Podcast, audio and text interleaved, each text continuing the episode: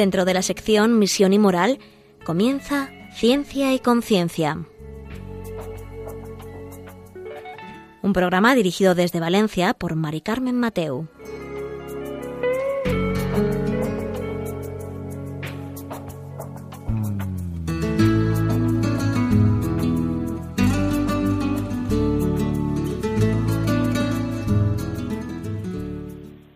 Buenas tardes, queridos oyentes.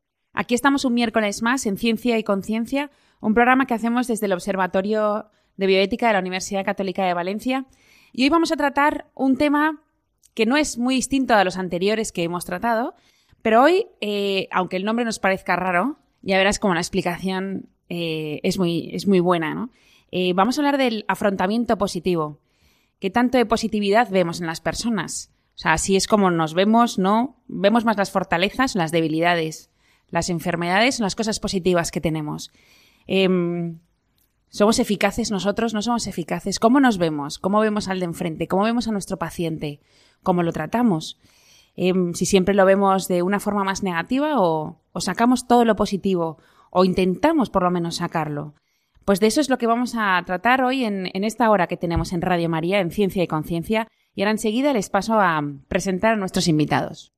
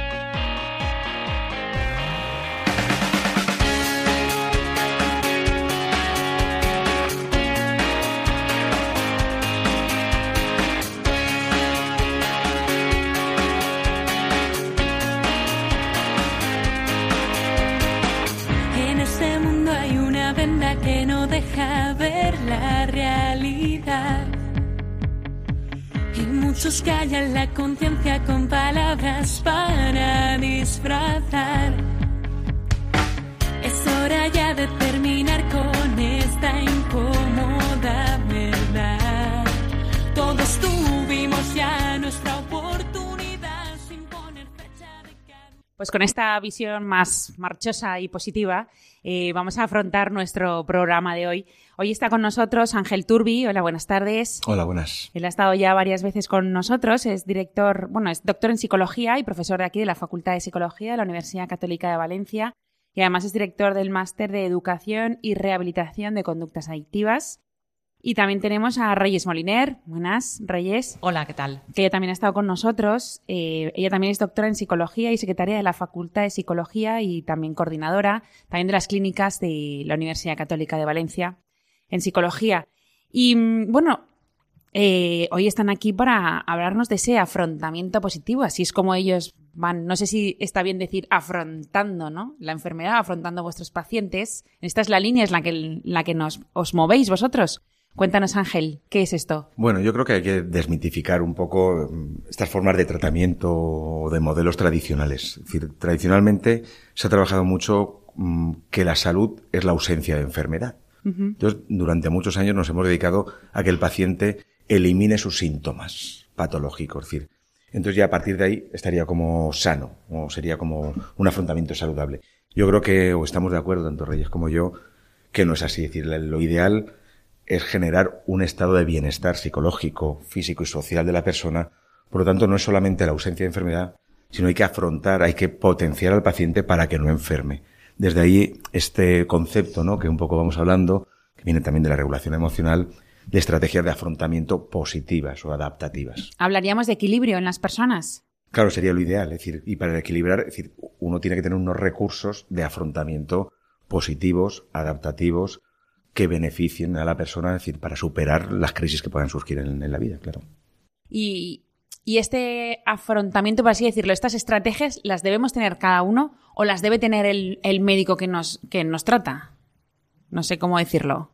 Bueno, en- de entrada las personas todas tenemos una serie de, de- de fortalezas o habilidades que, que con la ayuda de un profesional en un momento determinado eh, se, trataría de potenciarlas y de utilizarlas como un elemento más en la, en la, en la terapia. Es cierto que esto no es incompatible con el tener tratamientos que, que funcionan desde ese planteamiento de la psicología, ¿no? Eh, que tenía de, de aliviar ese sufrimiento, pero que no es incompatible con eh, disponer de esos recursos que están presentes en la persona y que se trata de potenciarlos y que contribuirían, qué duda cabe, en, en una, una, mejoría de nuestros pacientes y también en darles esas herramientas extra para poder, para poder funcionar. Podríamos decir que, como decíais, lo de, hicimos un programa hace unas semanas sobre la regulación emocional. Y entonces que la regulación emocional es de una propia, yo pues me tengo que regular pues, ¿no? mis emociones pero a lo mejor si, acudo a un profesional, eh, ahí ya tiene que existir más afrontamiento positivo. No sé si lo he entendido bien. Bueno, es verdad que, en la psicología hoy en día existen tratamientos que tienen por objetivo trabajar con personas con trastornos emocionales que buscan ayuda porque precisamente no tienen las herramientas necesarias para hacer frente a ese malestar. Con lo cual, fundamentalmente hablaríamos de un problema en la regulación emocional por lo que se refiere a, las emociones negativas, ¿no? Cuando hablamos de, ansiedad, de tristeza, que me desborda y que, y que no sé cómo manejarla y que busco ayuda para que se me den herramientas para ello. Y eso la psicología eh, ha estado respondiendo ya a lo largo de las últimas décadas, ¿de acuerdo? Pero tan importante es en la regulación emocional el que yo sepa manejar las emociones negativas como que también disponga de, de herramientas que a lo mejor desde un planteamiento positivo, ¿no? generen también emociones positivas que van a contribuir a que yo sepa regular también mis emociones. Ángel, ¿cómo, ¿cómo trabajáis ese tema del afrontamiento positivo? Vosotros aquí en la facultad. Vale, pues bueno, um, tendríamos, sin entrar en tecnicismo, ¿no? Porque quizás no es el sitio. Sí, que lo entendamos. Eso es. El afrontar, para afrontar algo de forma adaptativa o desadaptativa, positiva o negativa, tenemos que valorar la situación. ¿eh? Esto es importante. Hasta ahora, y no se puede generalizar, hemos, con los pacientes, se ha trabajado muchísimo el enseñarles técnicas de afrontamiento. Creo que es insuficiente. Creo que estamos ya en un paso más, creo que tenemos que avanzar y no solamente es enseñar técnicas, sino dotar y capacitar de recursos de afrontamiento a la persona. Es decir, que pueda por él mismo generar esas emociones positivas o agradables que comentaba Reyes anteriormente. ¿Y crees que no es suficiente porque estamos ahora peor preparados o porque las cosas nos desbordan demasiado? Quizás nos desbordan demasiado, ahí tendríamos que hablar y si hay momento posteriormente nos metemos un poco más en el tema, ya en el sentido de la vida.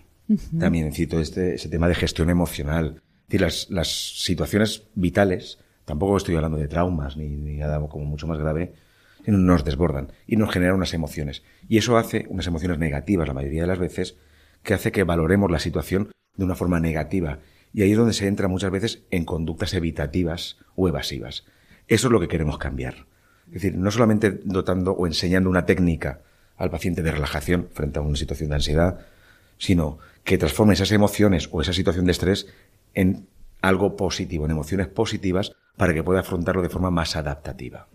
Entendiendo que los problemas forman parte de la vida. Claro. Que tal vez un poco el, eh, el que ahora eh, la gente experimente un mayor sufrimiento o, haya incluso una, una, pérdida de sentido pasa porque igual situaciones que, que, como digo, forman parte de la vida se ven como algo eh, insuperable, que me desborda y demás. Y es verdad que vivir supone tener problemas y las personas tenemos más recursos de los que pensamos mm, en, eh, para poder hacer frente, frente a los mismos, ¿no? Hablamos de, fortalezas, hablamos de, de, este tipo de cuestiones que a lo mejor la psicología no tenía en cuenta hasta ahora y que en la medida en que lo trabajemos con los pacientes, pues eh, digamos estamos cambiando un, un poco el foco de lo pasando de lo negativo a lo que sería esos recursos de afrontamiento positivo. Claro, porque estamos hablando no de no de personas, a ver, que de repente tenemos un problema y pues a lo mejor piensas un poco mejor, un poco peor, sino de personas que van un poco más allá,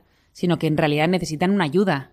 No. Claro, claro, es decir, estamos hablando ya de, cierto trastorno afectivo emocional, ¿no? No estamos hablando de, cualquiera de, nosotros que a lo mejor en un momento dado pasa algo negativo y, bueno, mejor o peor, pero. Claro, pero aún así también estamos hablando del día a día, como decía. Es decir, la vida conlleva unas situaciones vitales, algunas de forma agradable y otras desagradables. Estamos, y yo creo que hay que introducir también el tema de los valores sociales o en el momento actual, de la sociedad actual. Estamos en un momento de presentismo y hedonismo. Que yo creo que eso también tenemos que recogerlo y por eso creo que la psicología nos tenemos que adaptar estamos en que lo queremos todo y ya y resolverlo todo y ya. Las tecnologías han contribuido muchísimo a eso y la búsqueda del placer, ese hedonismo continuo que queremos. Entonces, lo mal, el malestar no lo sabemos gestionar. Estamos en un momento actual de la sociedad actual, es decir, desde ahí la antropología, la sociología podría hablar mucho más, en que no manejamos el malestar. El sufrimiento hay que evitarlo. De hecho, nos enseñan, y esto a los padres habría que decírselo también, es decir, no nos enseñan a frustrarnos ni a manejar la frustración, por supuesto. Entonces, todo lo que sea malestar huele a evitación. Y ahí, pues dentro de mi campo, podría hablar muchísimo del tema de las adicciones. Las adicciones son estrategias de afrontamiento desadaptativas que muchos pacientes utilizan la sustancia para evadirse de los problemas o para no afrontar las emociones desagradables. Entonces, yo creo que es ahí donde tenemos que situarnos y empezar a entender la sociedad actual. Los jóvenes actuales se mueven en un presentismo hedonismo, como decía, en una satisfacción inmediata, y desde ahí huyen del malestar. Todo es hedonismo, todo es búsqueda del placer. Y la vida conlleva un sufrimiento. Claro, pero que el malestar en este caso a lo mejor es estudiar, estar un poco más aburrido, concentrarte, o sea, que no es, no es un gran problema. Claro, suspender un examen, eh, y estoy hablando ya de jóvenes o muy adolescentes, de que mm, los excluyan de un grupo de WhatsApp. Es decir, Ya. y hablo con bueno, caso real, es decir, que sufren porque a lo mejor no se lo han tenido en cuenta. Entonces tienen que manejar esas situaciones vitales, que son situaciones no, no son traumas, pero son situaciones vitales del día a día que hay que afrontarlas. En tiempos atrás, en, en otras décadas, había más recursos de afrontamiento, había mucho más apoyo familiar, grupo de amigos, la calle era de otra forma. Es decir, esos valores de presentismo y hedonismo, como decía, no eran tan prevalentes, ¿no? Como, como los tenemos ahora. Y creo que tenemos que acudir desde ahí. Es decir, tenemos esta situación, la gente huye de los problemas, no tiene recursos. Es decir, no estamos educando en esos recursos, estamos haciendo, la sociedad propia indica que se tienen que evadir de los problemas, huir y hay que disfrutar la fiesta, el pasarlo bien.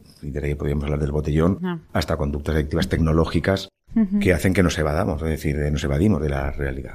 Esto, esto comienza con, con no vivir las rabietas de los pequeños. Por ejemplo, es decir, el, el niño pequeño, es decir, hoy por hoy, para que no tenga entre en rabietas, se le consiente muchísimo más que años atrás. Sí, porque es ¿Mm? incómodo. Claro. Me refiero decir, que- O en- Claro. incluso el aburrimiento. Yo recuerdo pequeño decir, hablamos siempre, es que me aburro, me aburro y Sí. te aburrías. Ahora te dan la tablet para que no te aburras. Luego cuando tienes 15 te la quitan. Y Ya. te aparece ahí la frustración, que es que es curioso, hay una contradicción de educación, de valores mm, de educación tal cual, de valores educativos que deberíamos reflexionar sobre ello. Y en ¿no? este caso, ¿a quién le enseñaríamos el afrontamiento positivo? Al niño y también a los padres. O- Cuando hablamos de niños pequeños, a veces el afrontamiento sería más para los padres, que decir, el, el tener que aguantar ese malestar que me genera que el niño monte una rabieta y, y, y ahí aguantar el tirón y sabiendo que eso es lo que tengo que hacer en ese momento para que el niño aprenda también a regular su malestar emocional. Es decir, ahí hablaríamos de doble malestar emocional, el de los padres, ¿no? Y el de, y el de los niños. Entonces, en función de la edad y de la situación, a lo mejor hay que trabajar básicamente con los padres. Y ya cuando hablamos de adolescentes hay que trabajar con los padres y con los, y con los adolescentes. Y ya cuando es un adulto, pues con el adulto. Pero sí que es cierto que, que yo creo que un poco la, algo que recoge esta, esta, esta idea del afrontamiento positivo tiene que ver con los modelos humanistas y esa concepción más positiva del ser humano y el hacer, eh, el introducir en terapia lo que serían todo el tema de los valores y demás que la psicología a lo mejor más tradicional había dejado, dejado de lado. Entonces, el rescatar, el rescatar eso, yo creo que es un elemento muy importante, teniendo en cuenta conceptos como, pues eso, ¿no? El sentido, los valores, la trascendencia, la espiritualidad. Eh, en muchos casos, cuando trabajas con un paciente, tú puedes dar unas técnicas, como comentaba Ángel, y quedarte ahí, y, y- o darle un poquito más la vuelta a la, a la terapia y dotarle al paciente no solamente para que sepa afrontar este problema, sino para darle herramientas que van más allá del problema y que puede aplicar en, en Claro. su vida. Así es, es decir, es que hay modelos mm, de tratamiento, modelos, el modelo transteórico de cambio, por ejemplo, habla de los niveles de intervención. Creo que hasta ahora hemos trabajado mucho en un nivel muy superficial, muy básico, es decir, del síntoma. ¿Mm? Dotar de técnicas a la persona para que resuelva o que no le afecte el síntoma. Pero estamos en un nivel como mucho más de profundidad, es decir, un, un nivel más intrapersonal. Es decir, no solamente son técnicas, sino recursos. Es decir, enseñarle recursos, dotarle de recursos y capacidades que ya tiene el paciente. ¿eh? Claro. Que la rescate para poder afrontar las situaciones vitales de la vida. Es decir, porque ahora todo lo resolvemos, vuelvo un poco al presentismo, al hedonismo, es decir, uno no duerme dos noches seguidas bien y se toma un- una benzodiazepina. Ya. ¿Mm? Vas al médico y te recetan. O hay un problema vital de la vida, del ciclo vital, ¿eh? no digo como, como algo traumático, pues lo voy a señalar, y enseguida estamos con antidepresivos. ¿Mm? Es decir, nos tapan muchísimas veces el sufrimiento. Estamos poniendo parches al sufrimiento cuando lo lleva la vida, ¿eh? el, el sufrir y aprender a manejar ese sufrimiento. Conforme ibais hablando, me, me- me- me han venido. Esto puede ser que antes el como se trabajaba la psicología de otra forma. ¿Por qué? Porque el hombre estaba mucho más lleno, a lo mejor, mucho más pleno, mucha más familia, mucho más. La sociedad era distinta, le apoyaba mucho. Ahora estamos como que la sociedad no me apoya, estoy mucho más vacío, mucho más cómodo y la psicología tiene que enseñarme todo lo que yo he perdido. ¿No? Es como que Claro, habría que adaptarse a a estos nuevos tiempos, estos nuevos valores o contravalores que existen. Eh, el vacío existencial, que se ha hablado tanto, ¿no? Incluso en filosofía. Pues bueno, yo creo que son conceptos, aunque cambiemos el, el- el tecnicismo, ¿no? Pero que tenemos que recuperar. Decir, hay mucho sentimiento de soledad y mucho sentimiento de vacío. Y esto es típico, típico de la sociedad occidental. Totalmente. Es decir, así es. Es decir, de la sociedad actual, occidental, del actual y del momento que estamos viendo. Entonces, en los adolescentes jóvenes lo estamos viendo actualmente. Y hay mucha evasión con las tecnologías, como decía, y sustancias químicas. Es decir, el tema de las adicciones tiene mucho que ver. Bueno, pues eh, llegados a este punto ya veis que está siendo muy interesante, estamos aprendiendo mucho y en- os ponemos una canción con esperanza de forma positiva.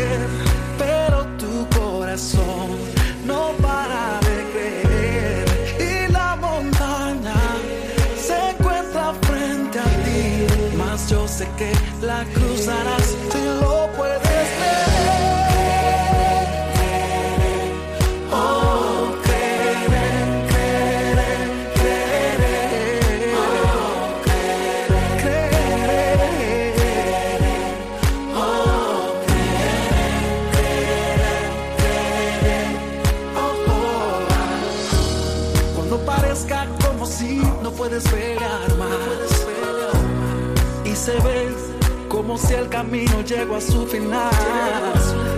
Cuando nadie en ti crea, cuando te cierren las puertas, por favor no te detengas, porque debes continuar.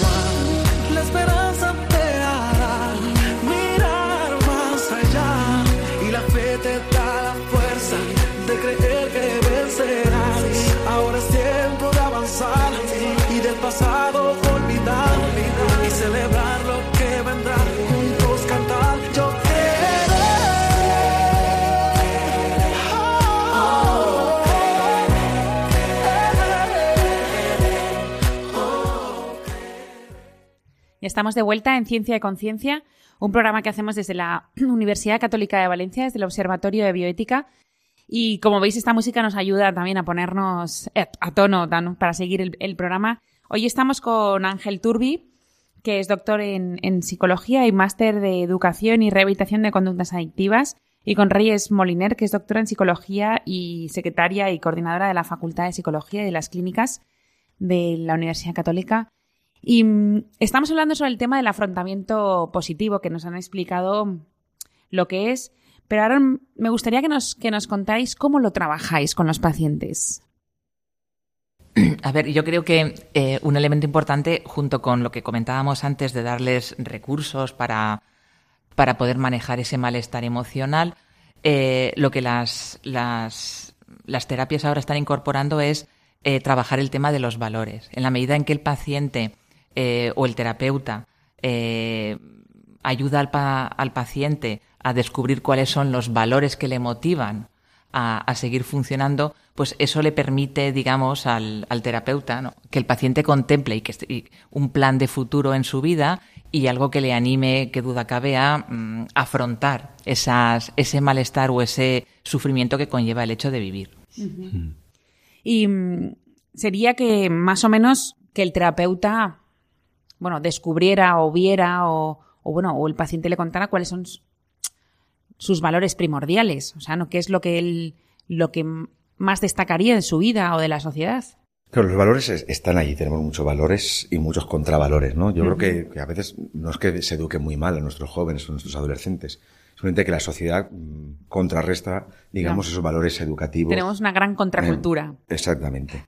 Mm, yo creo que, aquí lo importante, como decía Reyes, es ver un poco ese sentido final, ¿no? O futuro de, de vida. Es decir, yo me doy cuenta con los adolescentes con los que trabajo, Mm, donde se ve ese presentismo, vuelvo a nombrarlo, no tienen proyecto de vida.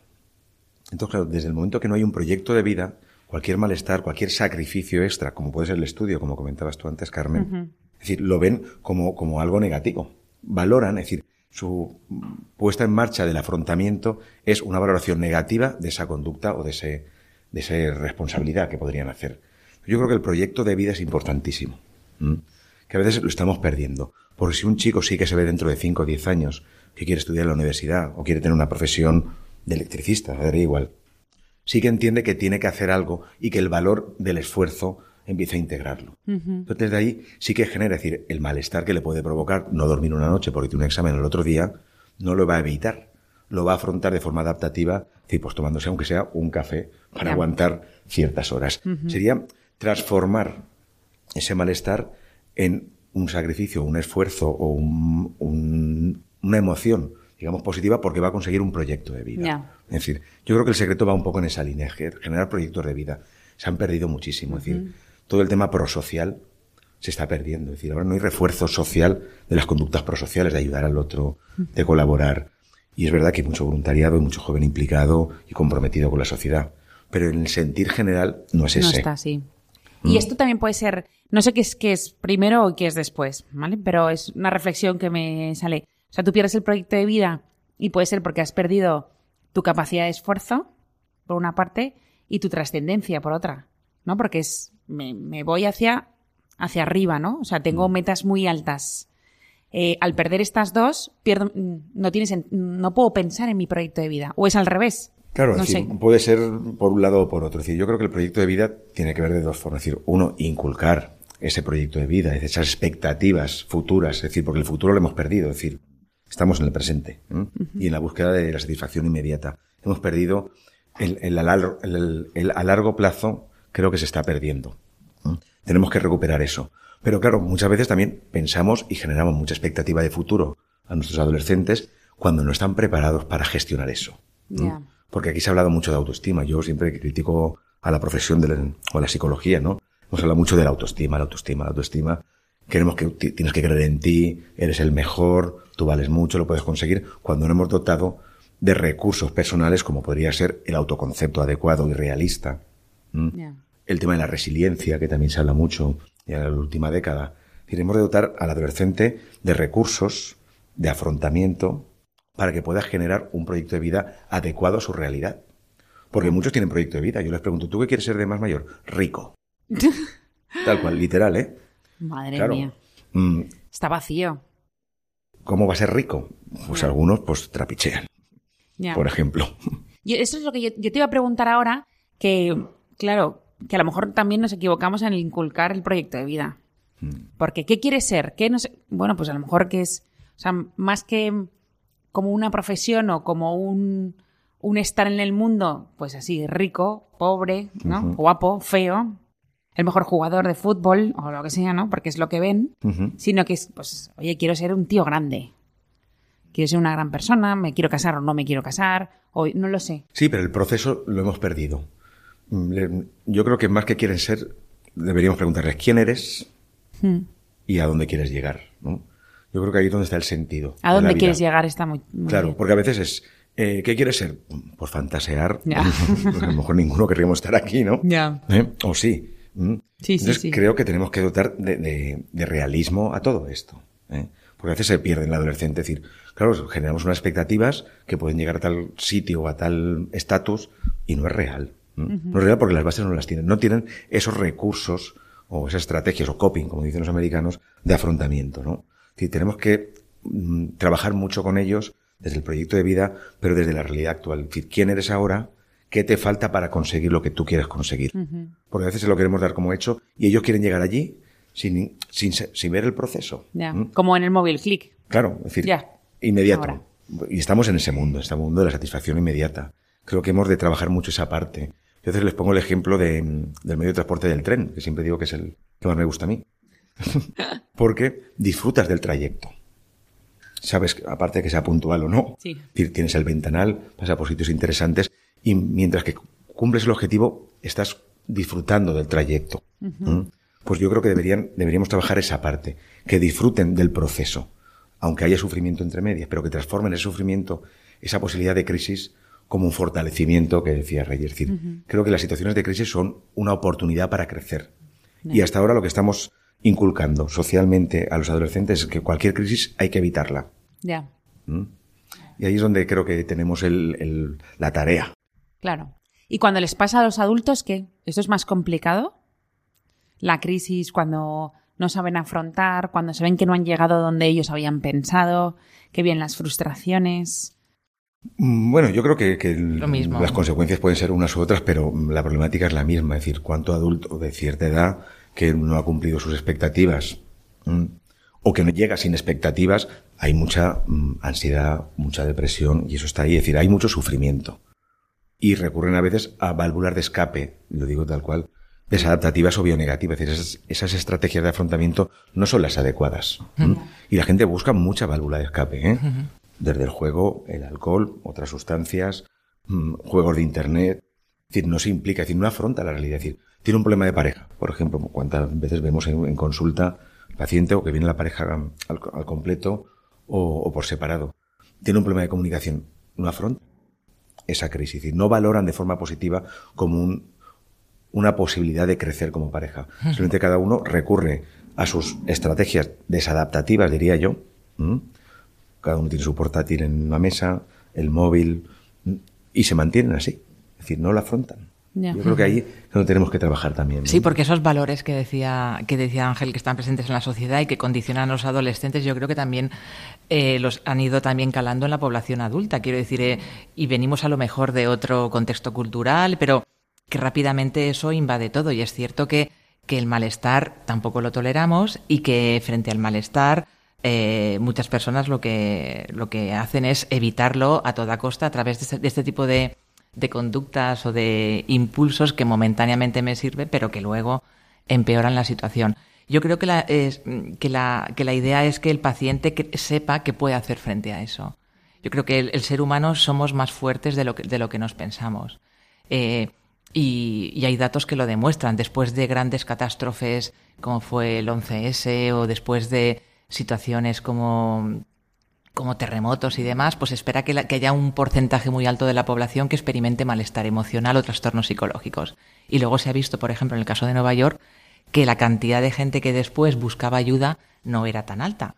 Con lo cual, tenemos recursos para hacer frente a esas, a esas dificultades. Y que aquellas personas que tenían en su vida eh, anclajes eh, o cuantos más anclajes tuvieran en su vida de cara a afrontar esas pérdidas que, que conllevó una situación tan dramática como la del 11S, digamos que eh, supieron hacer frente mejor a la adversidad, porque tenían eh, elementos en los, que, en los que apoyarse. Entonces yo creo que a veces en terapia eh, lo que hay que hacerle ver al paciente, de alguna manera, es que tiene, tiene recursos, puede tenerlos en la medida en que eso sea significativo para el paciente, uh -huh. que a veces pueden ser el deporte, la familia, eh, los estudios, valores que se concreten en metas y metas que para conseguirlas yo tengo que llevar acciones en mi día a día. Con lo cual, si yo llevo acciones en mi día a día que me acercan a esa meta, yo veo, por lo que decía antes Ángel, que, eh, que soy capaz de hacer frente a algo, no porque vaya a ocurrir dentro de dos años, sino porque en mi día a día estoy haciendo cosas que me hacen sentir bien y que, me, que permiten que, eh, que yo vaya, eh, digamos, viendo que soy eficaz o que afronto con eficaz. Pero yo, creo que la idea de, de, de que el ser humano es mucho más fuerte aunque ahora corto, es verdad que, que ante cualquier malestar que experimentamos, ¿no? la respuesta es escapar eh, como sea y haciendo lo que cada uno, bueno, pues mm, haga para que ese malestar desaparezca, sea gente mayor o sea gente joven. Claro, yo creo que esta forma de trabajo en el fondo es mucho más rentable, porque es una manera de prevenir. No solamente trabajar con el síntoma cuando aparece, sino es que si yo doto a, raíz de un acontecimiento vital estresante, acude la persona a consulta y yo le formo, le enseño y capacito en recursos de afrontamiento de este estilo positivo o adaptativos, cuando venga otra situación similar va a poder hacer frente. Es decir, porque si no, solucionamos, es decir, te soluciona la situación de ahora, pero cuando venga otra diferente, no vas a saber resolverla. Y vamos haciendo, somos muy de parches, ¿no? En, en terapia creo que se ha parcheado mucho y creo que deberíamos pensar también más en el paciente, en esa un, poco concepción holística de la persona y más al futuro, ¿eh? en ese proyecto de vida y en el sentido de la vida, que yo creo que es algo que también tenemos que rescatar, ¿no? Mm, por ejemplo, en, en, estilos educativos, en estilos de socialización parental. Se ha trabajado mucho, se ha dotado de técnicas a las familias para que no sean autoritarias, que sean democráticas, que sean tal, es decir, todos estos estudios que avalan todos los estilos de socialización parental adecuados y positivos. Pero a veces no hemos enseñado a los padres de cómo transmitir el sentido de la vida. Nos educamos bien en técnicas, ¿eh? muchas de modificación de conducta, pero no en esa trascendencia, como decía Reyes antes, del sentido de la vida, es decir, hacia dónde va esta persona y qué proyecto vital tiene. Claro. No, es, una forma, vuestra forma de afrontar, esto es una forma también de ir convirtiendo o reconvirtiendo esa contracultura. O sea, si van saliendo familias con mucho más sentido de la vida y sabiendo afrontar, eso al final esperemos que vaya calando, ¿no? En la sociedad. Esa es la idea, de decir, y en adicciones, vuelvo un poco a mi campo. A tu terreno. De lo que sé. Eh, es decir, lo tenemos claro. decir, siempre decimos que dejar de consumir una sustancia puede ser fácil, no volver a consumirla es bastante complejo. Ya. Y lo traslado al tema más, un poco de calle de una dieta. Empezar una dieta es fácil, mantener una dieta. Es difícil. Para eso hay que hacer cambiar de estilo de vida. Incluir estrategias de afrontamiento positiva. Es decir, yo quiero hacer una dieta, no solamente es voy a empeñarme a hacer una dieta, sino tengo que cambiar el estilo de compra, incluso el estilo de cómo almaceno la comida en la despensa, cómo cocino, si tengo que incorporar una actividad de ejercicio físico deportiva, cómo dormir mejor, eliminar otras conductas, digamos, que me condicionaban la alimentación, en el tema de drogas igual. Si yo tengo que cambiar el estilo de vida llevado hasta ahora, que era de adicción, tengo que cambiar mi estilo de vida, que es incluir otras estrategias de afrontamiento, de enfrentarme a la vida, que sería esto, para el futuro. ¿Mm? Pues sí, eso es un gran consejo este, ¿eh? el de mm. ir cambiando mm, pues nuestros hábitos también, ¿no? Para hacerlos más saludables y, mejores, más positivos. Y bueno, enseguida vamos a escuchar un minuto de, música que nos dé fuerza para, para afrontar la siguiente parte del programa.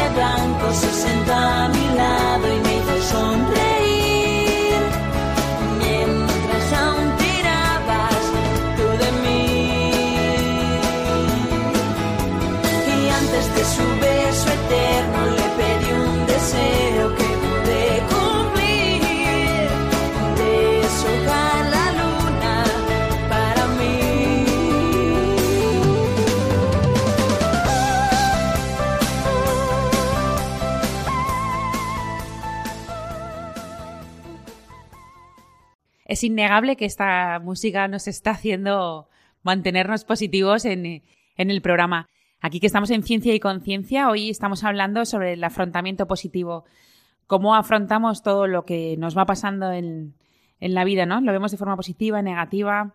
Nos vemos las fortalezas que tenemos, las debilidades, e incluso a, pues sus pacientes, ¿no? De nuestros invitados, como qué es lo que ellos ven cuando les miran, ¿no? La forma positiva o sí, la forma positiva. No voy a decir ya lo siguiente, sí, así es como los veis.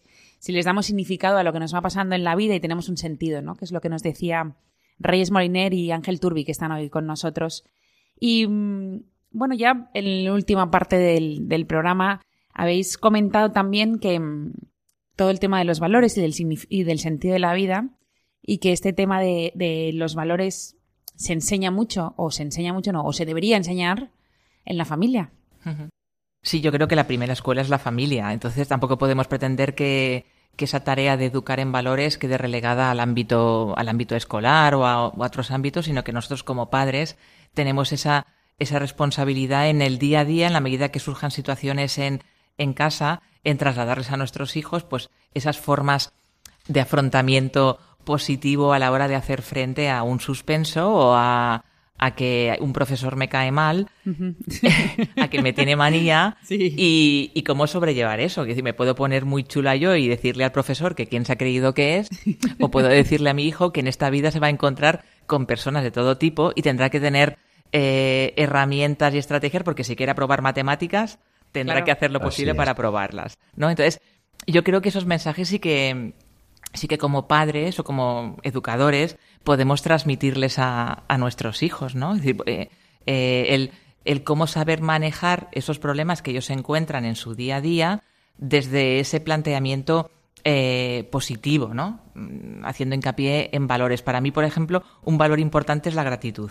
Y eso también se aprende, se aprende en casa, ¿no? El hecho de, de la gratitud, el esfuerzo, eh, es El fundamental. Exacto. La entrega a los demás, que para muchas personas es, digamos, lo que, lo que, lo que justifica su, su proyecto de vida, ¿no? Es cuando uno se va a misiones o se va o dedica su vida a, a trabajar por los demás es porque realmente eso es lo que le da significado y eso es lo que le mueve a, a soportar el malestar o el sufrimiento, ¿no? Entonces, yo creo que la familia ahí tiene una labor que es ineludible. Luego, evidentemente, cuando ya nos encontramos con pacientes en consulta, pues eh, ahí el, el terapeuta tendría que, que, digamos, que ayudarle a, a redescubrir esos valores y el, y el digamos que encaminarle a- hacia los mismos. Pero no se inventa el terapeuta el valor. El valor tiene que ser significativo Claro. para el paciente. De ahí considero también que la familia, como, es- como decía, decía Reyes, es la primera escuela. Lo que pasa es que creo que hemos cometido también un error en esto de la pedagogía o la psicología de educar y enseñar los valores. Mm, Desde mi punto de vista y mi experiencia, aquí, digamos, el trabajo con adolescentes, los valores nos enseñan, los valores se transmiten. Ya. Y eso sí que tenemos que también recogerlo, ¿no? Porque si no caemos en enseñar técnicas. Y acabamos siendo incoherentes. Enseñamos Claro. algo que no hacemos. Eso por un lado, y luego queremos rescatar algo que a lo mejor el paciente no lo tiene. Hemos de rescatar los valores que tiene, que los tiene. ¿eh? Y yo estoy convencido de que el- el- los tiene. Y si no, contrarrestar los contravalores que puedan primar en su vida, en su estilo de vida, con otro tipo de valores. Entonces hemos de transmitirlos, la sociedad tiene que transmitirlos. Y nosotros, como terapeutas, yo no puedo, yo puedo ser coherente en, en consulta, lógicamente. Pero tengo que ser un facilitador y un acompañante en la terapia. Eh, no solamente tenemos que tener la actitud del experto detrás de la mesa, enseñando técnicas y explicarle lo que le pasa, sino acompañarla a que descubra ese tipo de recursos, de capacidades, potencialidades, fortalezas, Claro. valores que tiene y cómo puede contrarrestar lo que no le gusta para poder cambiarlo y afrontar el día a día de la vida. Yo creo que eso es lo importante, es decir, el acompañamiento. Claro. Para eso también es importante la aceptación del otro, ¿eh? que a veces se nos olvida. Decir, tenemos que respetar la vivencia del otro, las experiencias del otro, y si la, la aceptamos incondicionalmente, como decía Rogers, ¿no? En- como gran maestro de la psicología, podemos eh, acompañarle en ese proceso. Y Entonces yo creo que un pilar básico de, nuestro, de nuestra intervención es el acompañamiento. Acompañamiento en, en esa, en ese proyecto de vida, en ese cambio de estilo de vida, rescatando lo que tiene el paciente dentro, que tiene muchísimo. ¿eh? Y a veces se nos olvida, solamente queremos rellenarle ¿eh? y a lo mejor es rescatarle sin darle nada nuevo, pero sí que rescatar lo que tiene y que lo descubra de él mismo. Y de todo esto que estáis comentando aquí, ¿esto formáis a, a vuestros alumnos en, esta forma de ver al paciente y en esta forma de ver eh, la psicología? Yo creo que algo que caracteriza a la Facultad de Psicología aquí en la UCV es ese sentido de la vida que queremos transmitir al, al alumno y esa concepción del ser humano. No solamente trabajar con síntomas, sino que trabajamos con personas. Que a veces se nos olvida. Está claro que si hemos de dar psicopatología, hemos de explicar los síntomas y los criterios para hacer un diagnóstico como corresponde. Pero que es un sentido de la vida. Nosotros no trabajamos con síntomas, yeah. sino trabajamos con personas que tienen un sufrimiento añadido o una patología diagnosticada y desde ahí tenemos que acompañarles a descubrir, como decía, utilizando todas las técnicas psicológicas mmm, y corrientes psicológicas con evidencia científica, farmacología, hemos de apoyarnos en todo, pero la concepción global y holística del ser humano creo que es importante. Y creo que sí que llegamos, ¿no? En el claustro de profesores a poder transmitir esa parte y aquí Reyes como secretaria de facultad puede opinar mucho más porque es una de las que marca las directrices, ¿no? Yo, yo creo que estamos todos empapados de ese, de ese mensaje que, que sí que cala a nuestros alumnos. ¿eh? Algo de lo que de lo que estamos contentos y yo creo que como facultad nos enorgullece a todos cuando los alumnos nuestros van a hacer prácticas a algún centro. Eh, los tutores de prácticas nos dicen que realmente ellos captan que hay, hay una formación teórica eh, que reciben porque tienen que, que tiene que ser así, pero luego encuentran en nuestros alumnos, en muchos de ellos, un plus, que es ese componente a lo mejor de formación más humanista que han recibido eh, a la hora de eh, tratar con los pacientes o trabajar con los compañeros en el centro en el que están, porque para nosotros es importante no solamente los conocimientos, formar a nuestros alumnos en conocimientos, sino también formar en, en destrezas, en habilidades. Y ese eh, y, que el, y que el alumno sepa que tiene delante a una, a una persona que sufre y que busca ayuda en, en, en el psicólogo para aliviar el sufrimiento, eh, en ese alivio no únicamente vamos a contar con, con técnicas, sino que vamos a trabajar la relación terapéutica, eh, el ver al otro con una persona que tiene un potencial a desarrollar, como decía antes uh -huh. Ángel. Entonces, yo creo que nuestros alumnos eh, sí que están un poco concienciados a la hora de, de, trabajar, que no podemos olvidar esos valores que tiene el paciente o esas fortalezas para, como un elemento indispensable para ayudarle en ese proceso de, de alivio del sufrimiento. Uh -huh. ¿Vale? Yo creo que eh, sí que estamos sensibilizados, sí que toda la línea del sentido de la vida, que tradicionalmente ya forma parte de nuestra facultad y que ha habido muchos profesores que la han ido trabajando, ha calado en nuestros, en nuestros alumnos y que ha generado una. Claro, y, y creo que tiene que ser así. Históricamente también se trabaja mucho la eficacia de los programas terapéuticos, de las técnicas terapéuticas, la intervención, pero se ha dejado un poco de lado que se está ahora retomando desde la comunidad científica es decir, la variable del terapeuta, la variable del, facilitador, del acompañante. ¿eh?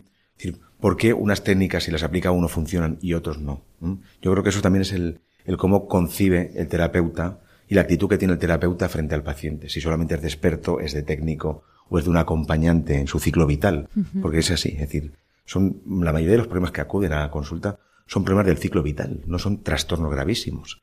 ¿eh? Ni siquiera que podemos hacer un diagnóstico definitivo. Entonces tenemos que tener esa actitud también, el terapeuta, el psicólogo, de acompañante en el otro en su ciclo vital.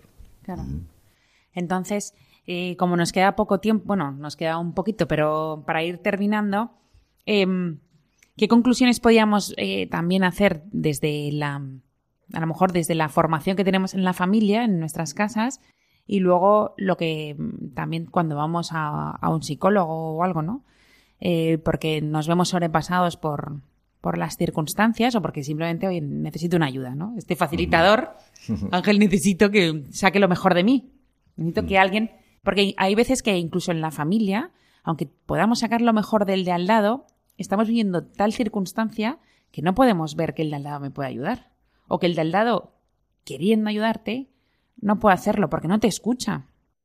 Claro, es decir, a veces pasa que el de al lado no nos escucha o nos dice lo que queremos oír, que es no te preocupes, no pasa nada, eso cualquier amigo esto le contamos pasará... un problema y decir, ah, hombre, que tiempo al tiempo, que esto no te preocupes, que esto va a pasar. Ya estamos evitando el sufrimiento. Yo creo que la clave está en regulación emocional y a veces me gusta hablarlo así como más claro con la gestión emocional. Primero tenemos que identificar la emoción. Positiva, negativa, agradable o desagradable. Es decir, no nos enseñan a sentir. Yo creo que la sociedad no nos enseña a sentir, la sociedad actual, en las escuelas nos enseñan inglés, otro idioma, a comer bien, a comportarnos, pero a sentir no. Y que más básico o que caracteriza al ser humano que es el- la emoción. Claro, decirle a un niño, lo que está sintiendo ahora es enfado, esto es ira, Claro. Y esto tiene es no sé que qué. identificarlo, porque si no identificamos lo que sentimos, no podemos gestionarlo. Entonces tenemos primero que identificar y ponerle nombre a lo que sentimos. Aceptar que es parte nuestra y a partir de ahí sí que puedo gestionarlo y afrontarlo. Pero si yo ya no lo identifico como parte mía, que lo tengo que eliminar de mí porque esto es negativo y parece que lo negativo hay que quitarlo y lo negativo a veces es pues, propia, propio del ser humano también. Es decir, lo negativo, lo desagradable. Es para identificar, por esa connotación de negativo parece que mm, es como llorar. Llorar es una expresión emocional. No es nada negativo. Y parece que nos vetan en, en el llorar. Sí, lo vemos como negativo. Mm, El sufrir, en esta vida sufrir lo justo, ¿no? Pues Son dichos que hay por ahí. Bueno, esperemos que lo justo, tampoco tenemos que buscarnos el sufrimiento, pero llega. Ya. Llega o la frustración, la ira, el enfado. Yo creo que esa parte tenemos que rescatarla también, tenemos que educar desde ahí en identificar las emociones, que la propia persona sepamos identificar y nombrar las emociones, localizarlas en nuestro, en nuestro cuerpo, porque son, está en lo corporal, y a partir de ahí poder gestionarla. Porque desde ahí valoraré de forma positiva mi acontecimiento vital estresante, por ejemplo, y podré poner en marcha estrategias de afrontamiento positivas o adaptativas.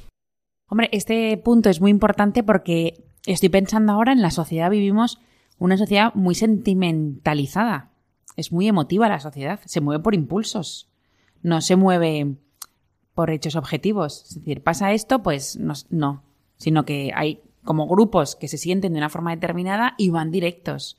Entonces, este tema de saber lo- las emociones que tenemos también es muy importante. Claro, porque desde ahí aparece la regulación emocional. Si yo puedo identificar y gestionar la emoción, el impulso agresivo lo puedo gestionar antes y transformarlo en una técnica de afrontamiento positiva.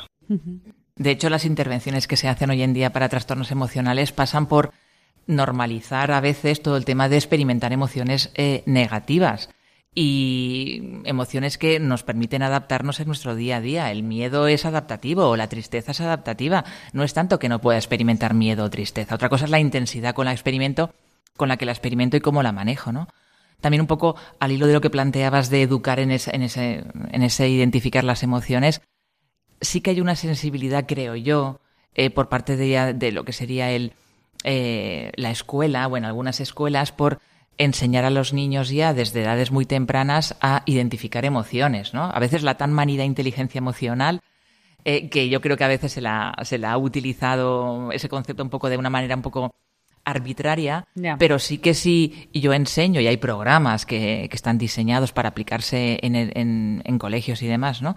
Enseño al niño a identificar las emociones, ponerle nombre y cómo manejarla, estaría vacunando de alguna manera a este niño en que, en la medida en que normaliza el malestar y, y puede tolerarlo y manejarlo, igual cuando es mayor y tiene un problema, pues no lo veo igual como si no hubiera recibido ese, ese entrenamiento en el manejo emocional. Claro, yo creo que eso está siendo muy positivo, todo el tema, para lo bueno y para lo malo, de la inteligencia emocional o la mal transformada a veces, ¿no? La inteligencia emocional.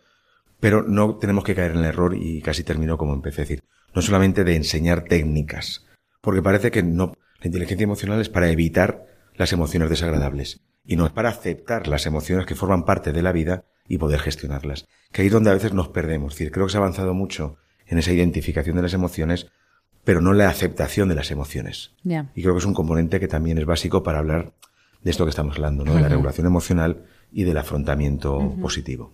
Sí, y, y también un poco para, para ir cerrando, ¿no? El, el cuando Ángel plan, hablaba de ese no tras, no enseñar valores, sino vivirlos. Yo creo que a lo mejor esa escuela, a la hora de esa primera escuela, es la, es la familia donde los valores no se transmiten porque hay que ser bueno, generoso y agradecido, sino porque somos buenos, somos generosos y agradecidos, agradecidos en casa y nuestros hijos ven en nosotros que esos valores forman parte de nuestra vida, no de boquilla, sino eh, en nuestros actos y en nuestra forma de funcionar. Y eso cala, es decir, yo creo que cala en los adolescentes, aunque la adolescencia es un periodo evolutivo donde se transforma todo, pero el, el terapeuta tenemos que rescatar esos valores que sí que de una forma u otra los tienen.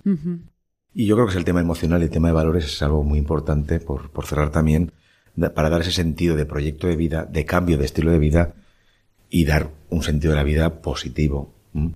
que nos va a hacer, pues bueno, vivir como más felices, diría yo, por lo menos con mayor realismo.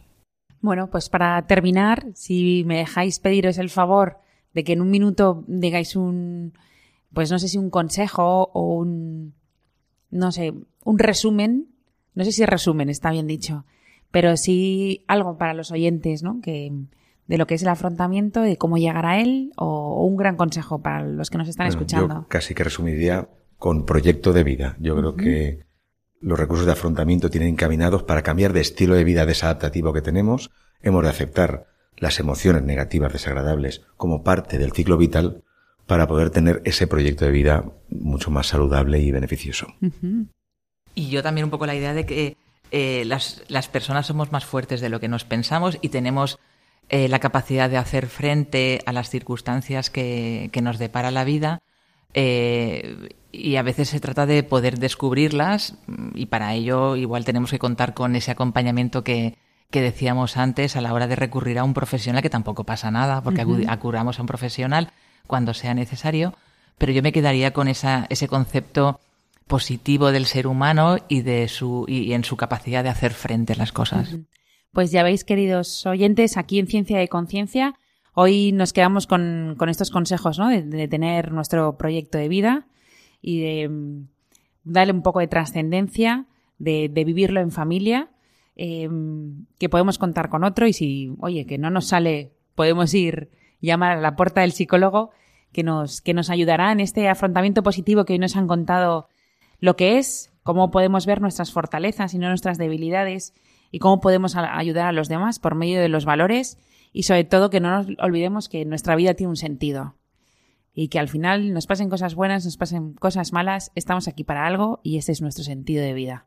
Pues nada, nos vemos en 15 días. Muchas gracias a Fernando y a Ángelo que están aquí haciendo realidad este programa y poniendo también una gran música para acompañarnos. Muchas gracias, hasta dentro de 15 días.